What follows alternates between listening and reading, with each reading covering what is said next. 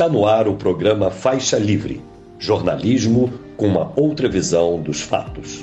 Olá, bom dia. Bom dia a você que nos acompanha nesta quarta-feira, 12 de julho do ano de 2023, para mais uma edição do programa Faixa Livre. Muito obrigado a quem assiste a transmissão ao vivo pelo nosso canal no YouTube, o Faixa Livre.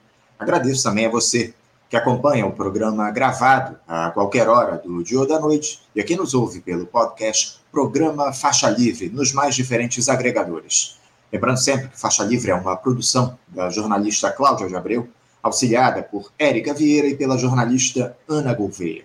Ainda que os parlamentares estejam lá praticamente em recesso em Brasília, no que diz respeito às votações em plenário, isso não quer dizer que os dias não sejam agitados no Congresso Nacional. Foi o caso da última terça-feira, quando tivemos o esperado depoimento do coronel Mauro Cid, ajudante de ordens do ex-presidente Jair Bolsonaro na CPMI do 8 de janeiro, ou melhor, o não depoimento, né? Isso porque o cidadão se negou a responder a qualquer questionamento dos parlamentares, respaldado por uma decisão do Supremo Tribunal Federal que permitia que ele ficasse calado quando a resposta para uma pergunta pudesse incriminá-lo.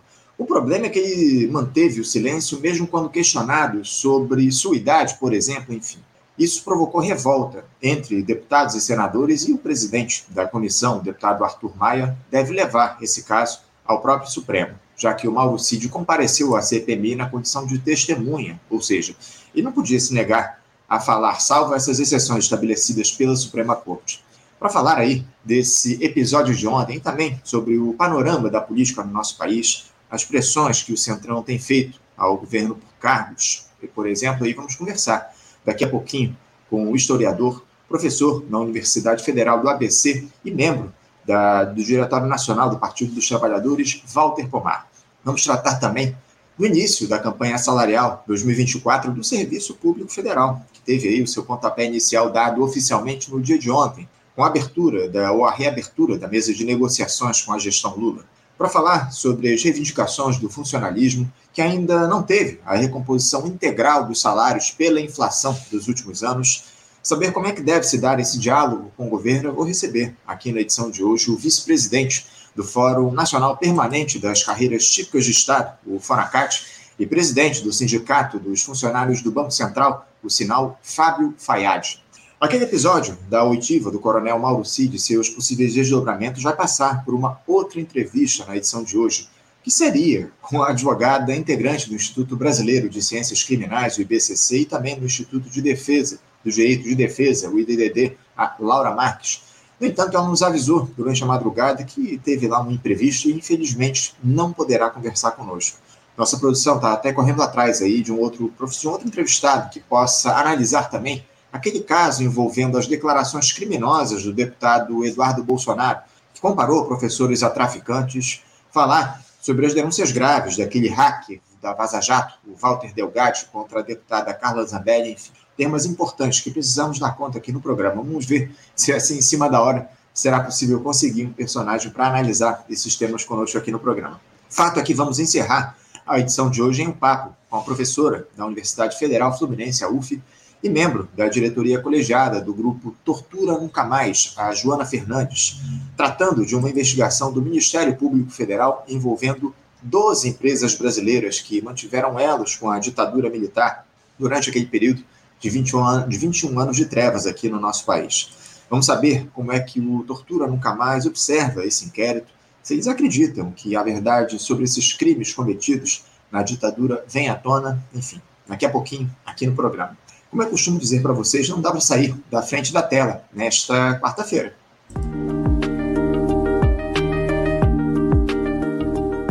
Bom, gente, eu vou saudar aqui do outro lado da tela o nosso primeiro entrevistado, que já nos aguarda aqui para conversar com a gente. Eu me refiro ao historiador, professor da Universidade Federal da ABC e membro do Diretório Nacional do Partido dos Trabalhadores, o PT, Walter Pomar.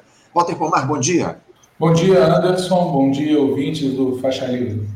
Walter, uma alegria contar contigo aqui novamente no programa. Muito obrigado por você se dispor a fazer esse papo aqui com a gente, Walter. E eh, nós vamos seguindo aí esse, esse governo do presidente Lula, Walter, que já ultrapassa seis meses de gestão, acumulando avanços importantes após quatro anos de absoluto retrocesso no nosso país, mas também tem de dar contas aí, tem de dar conta dessas contradições que surgem a partir das escolhas que foram feitas e continuam sendo feitas pela governabilidade, como equilibrar os interesses dessa grande aliança de partidos que estão e daqueles que querem fazer parte da base aliada, como é o caso do Centrão, lá no Congresso.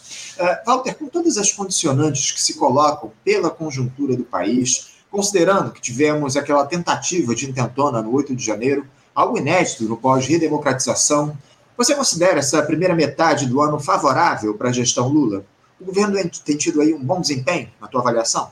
Veja, o Diretório Nacional do PT se reuniu nesse sábado exatamente para debater essa questão, o balanço dos primeiros seis meses do governo Lula. O documento resultante desse debate intitula-se No Rumo Certo, ou seja, se faz um balanço positivo no sentido de que, em comparação com o que estava o país no período anterior, iniciado com o golpe de 2016 até o término da gestão do cavernícola, o governo Lula fez uma série de atos, de ações, de implantação de programas, de recuperações positivas do ponto de vista do bem-estar social, das liberdades democráticas, do desenvolvimento do país. Então, o balanço que o Diretório Nacional do PT fez, repito, é positivo. Entretanto, a mesma resolução aprovada aponta que muito mais há que fazer. Ou seja, quando se compara seis meses de um governo democrático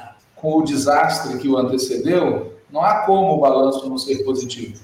Entretanto, muito mais resta por fazer, seja no sentido da reconstrução propriamente dita, seja no sentido da transformação. Porque também é importante lembrar que se nós reconstruirmos o país, ou seja, deixarmos ele como estava antes do golpe, isso não significa que o saldo, do ponto de vista dos que querem mudar o país, seja satisfatório.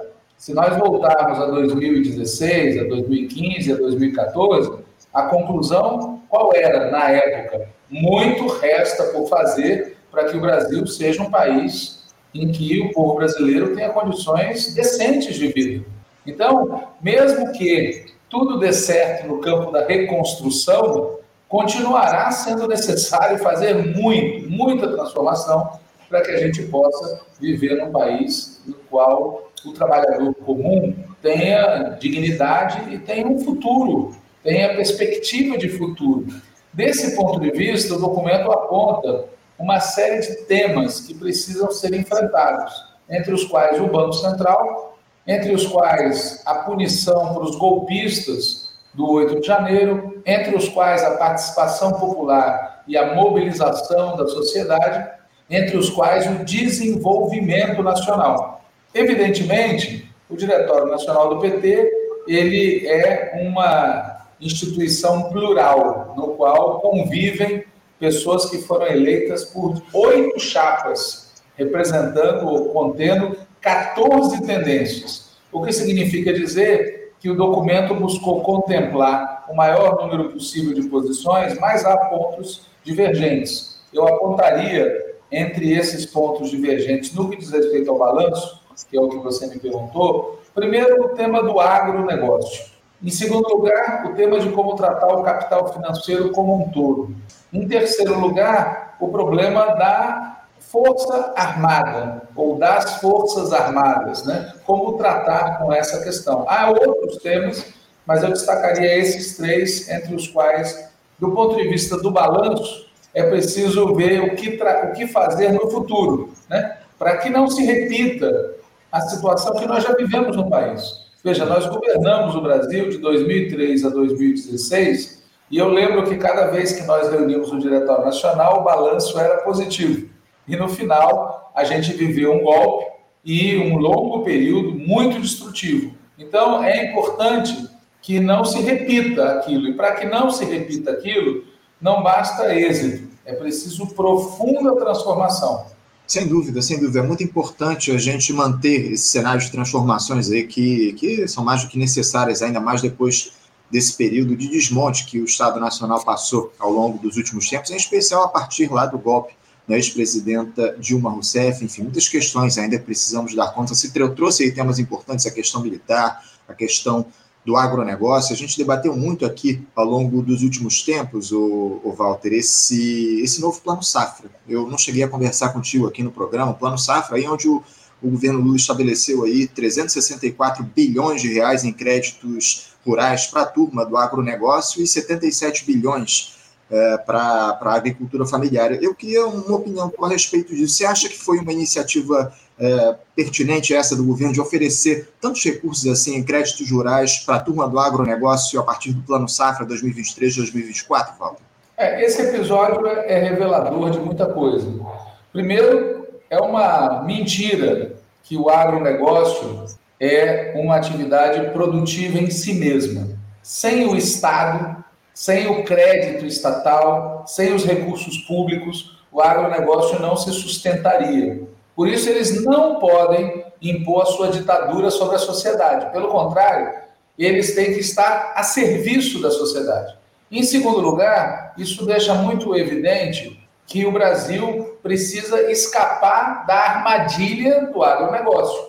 Ou seja, quando você assume o governo, você assume a situação herdada. Qual é a situação herdada? Um país primário exportador. Portanto, um país que extrai uma parte da sua tributação indispensável para o seu cotidiano de uma atividade determinada. E, portanto, é inevitável que, num primeiro momento, você tenha que manter essa atividade sob pena de paralisar tudo. Porém, se você mantém essa atividade sem introduzir transformações que te permitam escapar da armadilha ali na frente, o resultado vai ser daqui a 4, 8, 12, 16 anos, que o país continuará sendo primário exportador.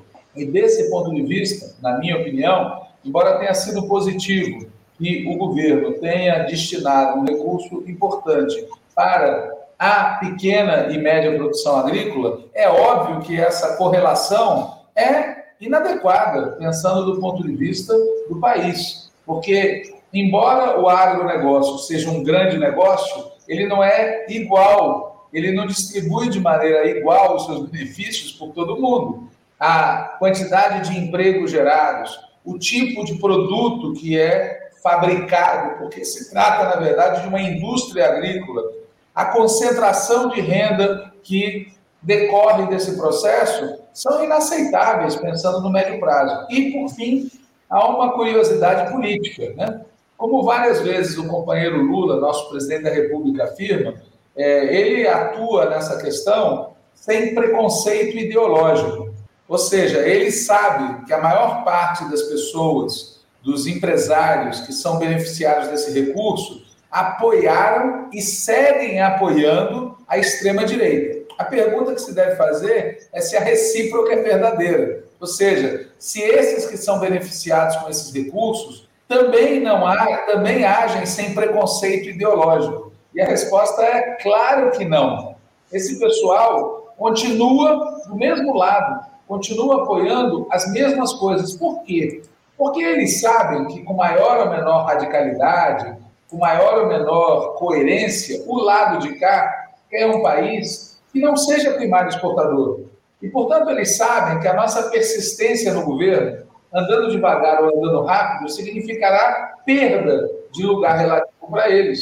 Nós queremos um país que não seja controlado pela exportação de produtos agrícolas, proteína animal e minerais. Sabendo disso, eles coerentemente usarão cada centavo que eles recebem para persistir controlando o país, em associação com o capital financeiro e em associação com os Estados Unidos. Por isso, tem aí uma armadilha da qual o governo Lula precisa escapar. Ou seja, se daqui a um ano, dois anos, três anos, os valores investidos forem esses, é porque nós fomos derrotados. Essa é a minha avaliação. Tá certo. Walter, eu queria uh, mudar um pouquinho de assunto e falar agora a respeito da aprovação da reforma tributária aí no fim da última semana, lá no Congresso Nacional, enfim. Eu tive dando uma olhada nas avaliações especial aí da grande imprensa e percebi que há muita gente dizendo que após essa aprovação do texto lá na Câmara, a correlação de forças no Congresso teria se alterado de alguma forma. Uh, você concorda com esse tipo de avaliação, Walter? Vale lembrar aí que há décadas as mais diferentes gestões tentam, sem sucesso, aprovar mudanças aí na cobrança dos impostos no país. Você acredita que o governo ganhou credibilidade após essa reforma passar pela Câmara dos Deputados? O texto ainda vai ser analisado lá pelo Senado, mas como é que você vê aí essa correlação de forças lá, em especial na Câmara, após a aprovação dessa reforma, Walter? Veja, se a reforma tributária aprovada em primeira instância na Câmara dos Deputados incluísse medidas de taxação das grandes riquezas, dos grandes patrimônios, das grandes fortunas, eu concordaria com essa opinião, de que houve uma mudança na correlação de forças, mas a reforma tributária aprovada, embora tenha aspectos pontuais positivos, ela não é uma reforma que altere significativamente a estrutura tributária do país. Não vamos confundir simplificação de tributos, não vamos confundir tributação sobre o consumo, não vamos confundir medidas que vão ser implementadas de 2026 até 2030 e picos, com uma reforma tributária que é defendida pela esquerda, que é uma reforma tributária que faça os ricos pagarem a conta. Portanto, não vamos nos iludir. O que aconteceu foi uma confluência de interesses, ou seja, a maioria conservadora na Câmara dos Deputados, ela é, antes de mais nada, neoliberal. Além disso, ela se divide entre aqueles que são oposição de extrema direita e aqueles que são oposição fisiológica. Os comandados desta oposição fisiológica respondem hoje à liderança do Arthur Lira, anteontem à liderança do Eduardo Cunha. Ou seja, é gente que se movimenta de acordo com a conjuntura política.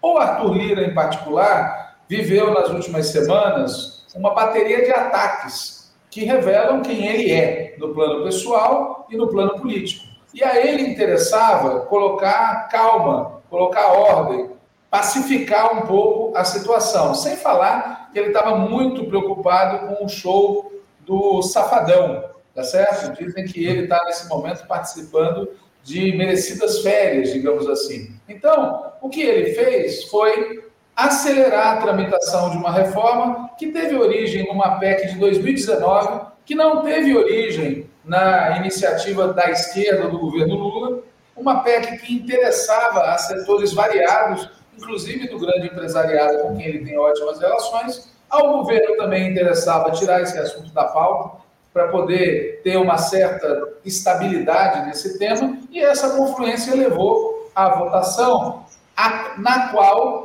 apenas o Partido Liberal e alguns setores mais duros em outros partidos de centro e direita votaram contra. Agora, quem quer se iludir achando que essa reforma mudou tudo, vai ali na frente ser surpreendido por uma nova derrota quando o governo quiser aprovar algo que realmente esteja ligado aos interesses mais profundos do campo democrático e popular. Desse ponto de vista, quem quer alterar a correlação de forças na Câmara dos Deputados tem que apostar, primeiro, em mobilização social e, segundo, preparar um resultado eleitoral diferente em 2026, que gere um Congresso que não seja igual a esse. E, para isso, é preciso falar a verdade para as pessoas. Eu não espero que quem está à frente do governo, negociando com este Congresso, diga aquilo tudo que precisa ser dito. Mas quem está à frente do partido, dos movimentos sociais, da esquerda, precisa dizer a verdade. Não é possível ter um Congresso razoável sob liderança de Arthur Lira, assim como não é possível ter um Banco Central razoável sob a liderança do Bob Fields Neto. Enquanto esta gente tiver maioria ou tiver o controle da instituição, não terá havido alteração na correlação de força. E a prova disso é que depois de terem votado aquilo que eles iam votar de qualquer jeito, eles exigem contrapartidas. eles exigem ampliar a participação do governo, que em si mesma é inaceitável. Veja, essa gente chegou, inclusive com apoio de algumas figuras é, relevantes no PT em certos estados do país, né, num determinado estado específico, chegaram a querer o Ministério da Saúde. Uhum. O presidente Lula disse que não, óbvio. Agora veja a petulância, a arrogância, a ambição, tá certo? Desse pessoal. Então, é preciso que a gente diga claramente para as pessoas de esquerda, para os cidadãos de esquerda, não se iludam. Nada mudou de substancial. a gente precisa garantir a eleição de um Congresso que seja de centro-esquerda, pelo menos, e a gente precisa fazer pressão social agora sobre este governo, sobre este governo e sobre este Congresso, sob pena, sob pena desta turma prevalecer. No Diretório Nacional do PT, curiosamente, diferente do que acontecia no início do governo Lula em 2003, prevalece a posição de que este governo é um governo em disputa e que, portanto, se nós queremos que esse governo termine bem, é preciso que a esquerda pressione, dispute e não fique tentando passar o pano e embrulhar com papel dourado aquilo que não é ainda o que nós queremos. Não, sem dúvida. A gente, a gente vai tratar daqui a pouquinho, inclusive, disso que você trouxe aí na tua resposta, dessa pressão que o Centrão tem feito ao governo Lula por cargos, enfim, exigindo ministérios, órgãos aí de governo, enfim. Mas uh, eu queria ainda falar um pouquinho sobre essa reforma tributária, Walter, porque a gente conversou aqui essa semana, na última segunda-feira, com a economista e professora Leda Paulani. E ela está tá, tá com muita esperança aí de que essa discussão da segunda parte da reforma tributária, porque o, texto foi de alguma forma dividido, né? Primeiro, tratou-se aí dessa simplificação dos da cobrança de impostos aqui no país, e depois, no segundo momento, vai ser discutida a tributação sobre renda e patrimônio. E ela está muito esperançosa em relação aí a essa discussão que vai ser feita lá no Congresso, ao que tudo indica já no segundo semestre, né? Pelo menos essa é a promessa aí do, do, do Fernando Haddad, ministro da Fazenda. Eu queria te ouvir a respeito disso. Você está tão confiante assim, Walter, de que a gente vai conseguir uh, estabelecer uma tributação justa sobre a renda e o patrimônio aqui no nosso país, porque o que a gente viu agora, nesse primeiro momento da reforma, foi a parte da esquerda aí celebrando a taxação sobre a, a cobrança de PVA sobre jatinhos, iates, helicópteros, enfim. Uh, como é que você vê essa possibilidade da discussão do texto, ou, da, ou mais da aprovação de um texto que atenda às necessidades, acima de tudo, cobre as, uh, os problemas aí que estão colocados, as, uh, a dívida histórica que o grande capital tem com o país, com os super ricos têm no que diz respeito à tributação, Walter? Veja, esperança é indispensável, mas tem que ser uma esperança combinada com pressão política, com mobilização social. A reforma tributária não foi aprovada. Vamos começar pelo começo, ou seja, ela vai ser debatida no Senado e depois ela volta para a Câmara. Em segundo lugar, a reforma que foi aprovada em primeira instância estabelece um calendário de aplicação das medidas que não é para amanhã.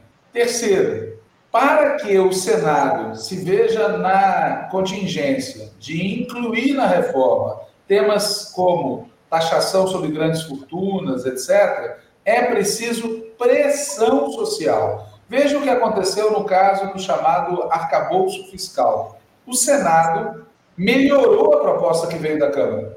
Embora essa melhora seja, digamos assim, superficial no que diz respeito à concepção, ela é importante do ponto de vista prático, uma vez que trata do Fundeb e trata dos investimentos em ciência e tecnologia. Portanto, é possível sim que no ambiente do Senado se consiga algo melhor do que aquilo que foi aprovado na Câmara dos Deputados. Aliás, isso já é, é reforça aquilo que eu falei antes sobre a real correlação de forças, né? Quando você compara, por exemplo, no tema do arcabouço, o que foi aprovado na Câmara e o que foi aprovado no Senado. Mas, enfim, é possível sim mas é possível a condição de que se faça no tema reforma tributária aquilo que se fez, por exemplo, em relação ao tema do Fundeb. Houve uma pressão dos setores da educação, uma pressão muito intensa. E essa pressão resultou em algo positivo. Se nós queremos que uma reforma tributária inclua tributação sobre as grandes riquezas, é preciso que os partidos de esquerda, os movimentos sociais, a intelectualidade progressista saia a campo e não dá para admitir o pressuposto que eu ouvi numa entrevista do companheiro Fernando Haddad, de que a reforma tributária não penalizaria ninguém, ela seria neutra do ponto de vista dos encargos. Não essa não é a linha correta. A linha correta é os ricos têm que pagar a conta. É um absurdo que neste país se tenha uma tributação sobre os ricos inferior ao de muitos países no mundo, tá certo? Onde a desigualdade social é menor do que aqui.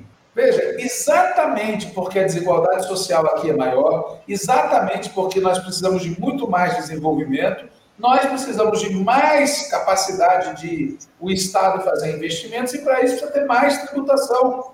E antes que alguém diga tributar atrapalha, como eu ouvi muitos analistas falando sobre a reforma tributária, né, comemorando várias medidas que foram tomadas a partir do pressuposto de que a simplificação reduz a tributação e, ao reduzir a tributação, estimula o desenvolvimento econômico, o raciocínio nosso é o oposto. Sem investimento público, não se cria o um ambiente para o desenvolvimento econômico. Aliás, como a gente falou no início dessa entrevista, na hora de ter recurso para si, o grande capital quer o maior plano safra do mundo. Na hora de ter investimento para industrialização, para saúde, para educação, eles querem que não tenha. Ou seja, no fundo, eles sabem que a gente tem razão no princípio, precisa ter investimento público. Só que eles querem investimento para eles.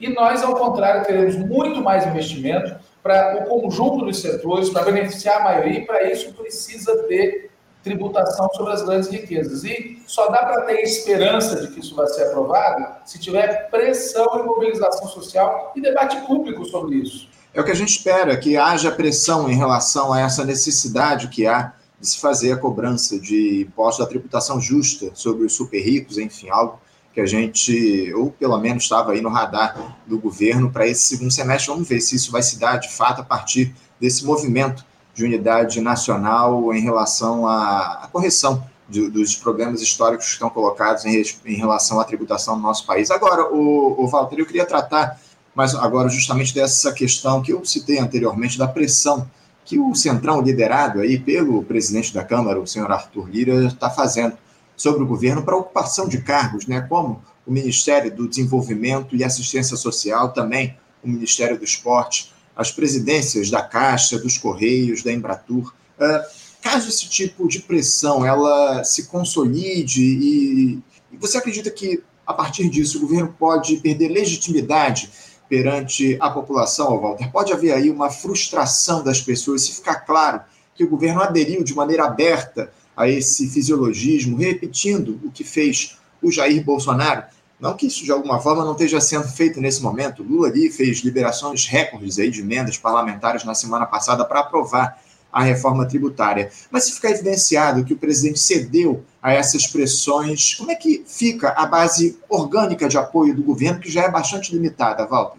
Veja, quando a gente olha o que está acontecendo hoje no Brasil, a gente percebe uma situação diferente da de 2003, 2004.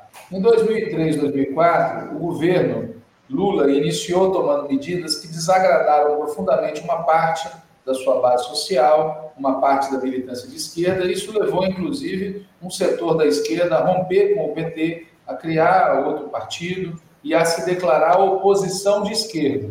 Hoje, isso não acontece. Ou seja, o conjunto da esquerda, mesmo aquela que é crítica em relação ao governo Lula, prefere apoiar e votar, como viu, inclusive, nesse tema da reforma tributária, do novo marco fiscal, e isso acontece porque a oposição de extrema-direita é muito forte. E isso faz com que, mesmo a esquerda crítica em relação às concessões, às mediações, às moderações do governo Lula, ajam de maneira distinta da que agiram em 2003 e 2004. Portanto, a minha maior preocupação com esses movimentos não é o efeito que causa sobre os setores militantes a minha maior preocupação é que esse tipo de movimentação, de ampliação do espaço de setores de centro-direita do governo, cause impacto sobre a capacidade do governo implementar políticas que mantenham o apoio do povão. Esse é o tema central. Ou seja, do ponto de vista imediato, do ponto de vista tático, o que não pode ter é concessão que abale o processo de recuperação, de apoio junto às camadas populares. Isso é suficiente? Não. Esse é o problema. Quando a gente pensa no curto prazo, isso é suficiente. Quando pensa no médio e longo prazo, é insuficiente. Ou seja, o governo não, não pode apenas recuperar o país, não pode apenas manter o apoio daqueles setores populares que já o apoiam. É preciso que o governo crie as condições para ampliar esse apoio, conquistando, inclusive, parte do eleitorado que nas eleições de 2022 votou no cavernícola. Vamos lembrar que a eleição presidencial foi com 2 milhões de votos. Se a gente não ganha o apoio de quem não votou em ninguém, se a gente não ganha o apoio de quem votou do lado de lá, o resultado será uma nova eleição muito difícil. Ninguém se iluda. Inelegível ou não inelegível, a vernícola continua com uma base social e popular impressionante. Então, me preocupa que essas concessões, negociações, flexões em relação à centro-direita criem dificuldade para fazer transformações no país. Claro que a gente não deve perder de vista o outro lado da medalha que você tocou, ou seja, a política brasileira continua sequestrada pelo fisiologismo. A política brasileira continua sequestrada pela conciliação. A política brasileira continua sequestrada por instituições que ou foram eleitas graças a muito dinheiro, ou nem eleitas foram, mas se julgam no direito de decidir sobre os rumos do país. Então, há muito que ser feito nesse terreno, e, na minha opinião, falta hoje a todos nós da esquerda uma, um mapa de caminho que nos permita se livrar dessa maioria conservadora que controla o Congresso Nacional desde há muito tempo. E isso tem a ver, na minha opinião, com a necessidade de uma reforma política, de uma Assembleia Constituinte e de uma tática diferente nas eleições. O, a esquerda brasileira, e não é só o PT, foi se adaptando a um jeito de disputar eleições em que o nosso campo é pulverizado, em que é cada um por si. Esse método favorece a constituição de maiorias conservadoras. E os caras têm aprovado legislações que garantem a eles recursos financeiros brutais. Né? Esses partidos de direita estão sentados sobre uma fortuna, contam com os apoios de sempre e compram votos em grande quantidade. Nós vamos continuar assistindo isso como se fosse normal, como se fizesse parte da democracia. Veja, de novo eu digo, ao presidente Lula não resta opção senão falar o que ele falou ontem de manhã no podcast presidencial, em que ele disse: essa turma foi eleita, tem mandato e eu tenho que negociar com quem está lá. Ele tem que dizer isso. Ele é presidente da República, ele não pode fazer diferente. Agora, nós, que somos dos partidos de esquerda, dos movimentos sociais, da intelectualidade democrática, não podemos falar isso. Nós temos que falar o que não ele não pode dizer. Essa gente foi eleita, em grande medida, usando subterfúgios, métodos que não são democráticos e que precisam ser revistos e eles não podem continuar sendo eleitos dessa forma, sob pena de que o país não seja um país democrático. Uhum. Walter, eu concordo com você com essa ideia de que, evidentemente, os parlamentares foram eleitos e é necessário esse diálogo, essa negociação com os congressistas. Agora, é, por outro lado, você não acha que o presidente Lula também poderia utilizar ferramentas que estão ao alcance dele, na institucionalidade, para governar, por exemplo, fazer uso né, de referendos, plebiscitos, utilizar a rede nacional de rádio e TV para conversar com a população brasileira para fazer um diálogo mais próximo do povo? Você não acha que falta um pouco do governo essa participação popular ou essa o tentar promover a participação popular a partir da utilização dessas ferramentas que a institucionalidade permite que seja feita? É evidente que o governo, nesse terreno, está muito acuado. Veja, passaram-se meses até que uma coisa simples como um podcast semanal com o presidente da República fosse feito, para dar um exemplo. Nós temos o direito constitucional de convocar cadeias de rádio e televisão para fazer pronunciamentos. A propaganda do governo pode ser muito mais efetiva e pode se fortalecer muito mais os canais públicos e a comunicação alternativa. Há muita coisa que pode ser feita, inclusive simplesmente dizendo não. Não. O governo não é obrigado pela lei a fazer concessões à maioria parlamentar no Congresso Nacional. E mais, o governo tem sim meios. Por exemplo, é inadmissível, eu não tenho outra palavra, inadmissível, que haja bolsonaristas militantes espalhados em vários ambientes do governo. Eles não ganharam a eleição presidencial. Se eles têm força no Congresso, usem lá essa força para obstruir, para criticar, para aprovar, mas não podem, não podem ter espaço no governo que foi eleito contra eles.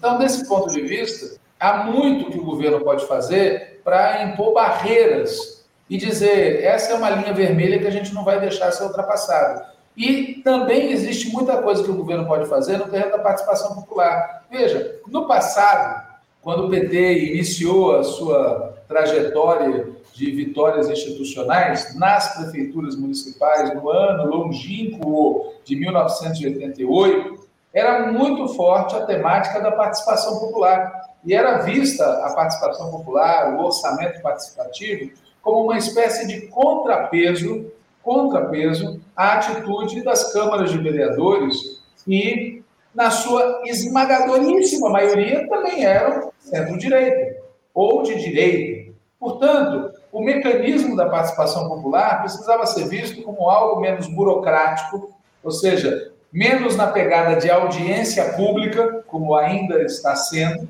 e mais na pegada de mobilização popular para que o povo possa discutir os temas é, congressuais, legislativos e pressionar uma outra qualidade. Ou seja, eu concordo que o governo pode fazer muita coisa, não está fazendo tudo o que pode fazer nesse sentido, e sinto muito aos companheiros e companheiras que estão no governo, porque eu sei, já fui é, parte de um governo em âmbito municipal, e sei que a gente sempre tem a impressão de que está fazendo muito, está trabalhando muito, e vem aquele pessoal lá, né, reclamar, dizer, pô, falta fazer mais coisas, a gente se sente às vezes até é, incomodado, eles não estão compreendendo tudo que nós estamos fazendo. Sinto muito, mas o único jeito de fazer avançar é fazer pressão, fazer crítica e apontar que muito resta por fazer.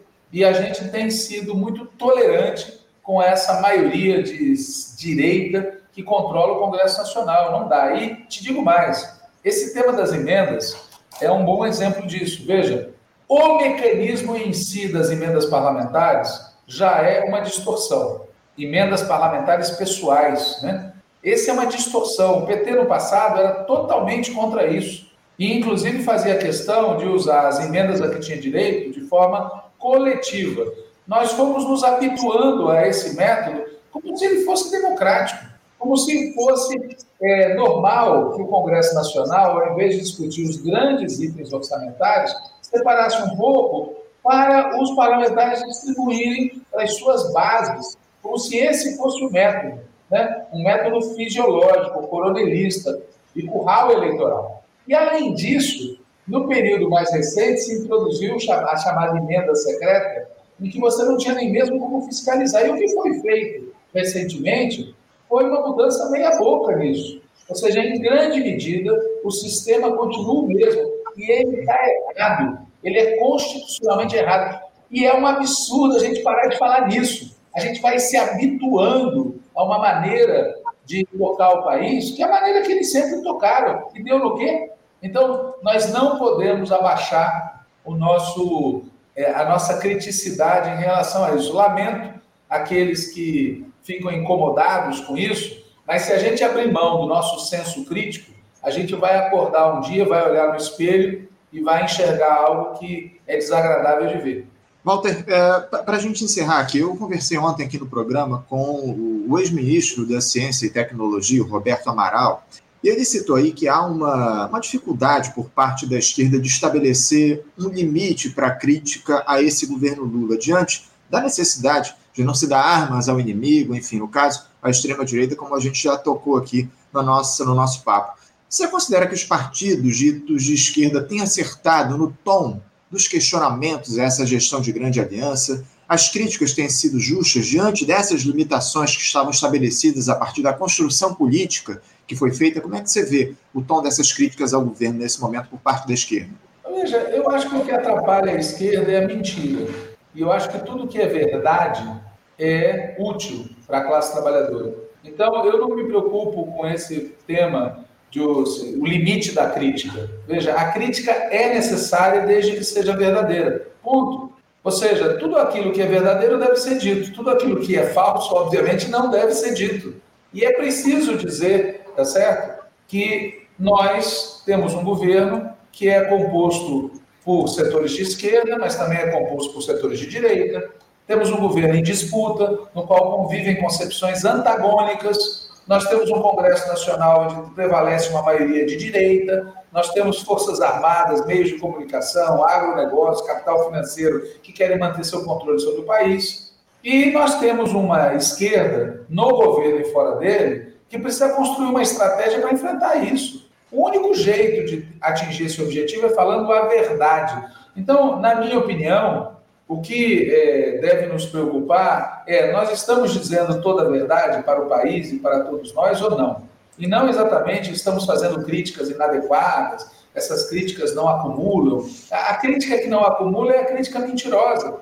O que eu sinto necessidade sempre, e reclamo disso toda vez que vejo setores de ultra-esquerda é, criticando o governo Lula agora, o governo Dilma e o governo Lula no início de 2003, 2004, é o desequilíbrio, é não perceber que existe uma correlação de forças, que existe o imperialismo, que existe a extrema-direita, isso precisa entrar na conta sempre. Não é a mera vontade que nos faz mudar. Então, existe uma crítica de ultra-esquerda que ela é errada não por ser crítica e não por ser de ultra-esquerda, ela é errada por não colocar na balança todos os elementos. Mas também existe o outro lado, que é o pessoal que só tem aplausos, né, que vai fazer o balanço, como eu vi num debate recente, um documento que apresentava um balanço e que falava das nossas vitórias no Congresso Nacional e não incluía o resto.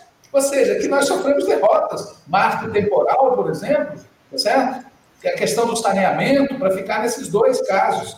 Então, é o outro lado da medalha, é uma crítica que só tem elogio e que, portanto, é mentirosa, porque não fala dos problemas que estão presentes. Então, em síntese, eu não tenho problema nenhum com crítica alguma, desde que ela seja verdadeira.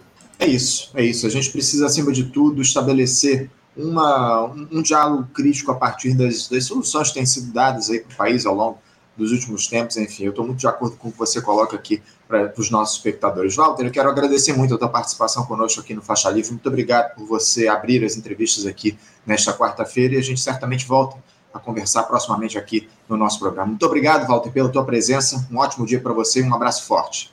Um abraço também, tchau, tchau. Até a próxima.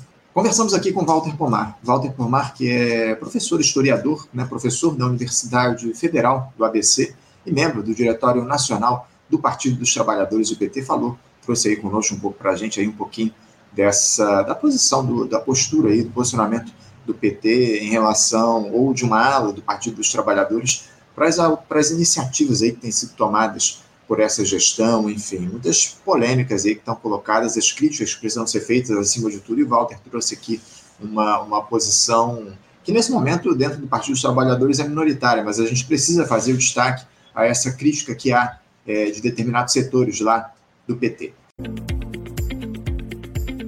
Você, ouvinte do Faixa Livre, pode ajudar a mantê-lo no ar.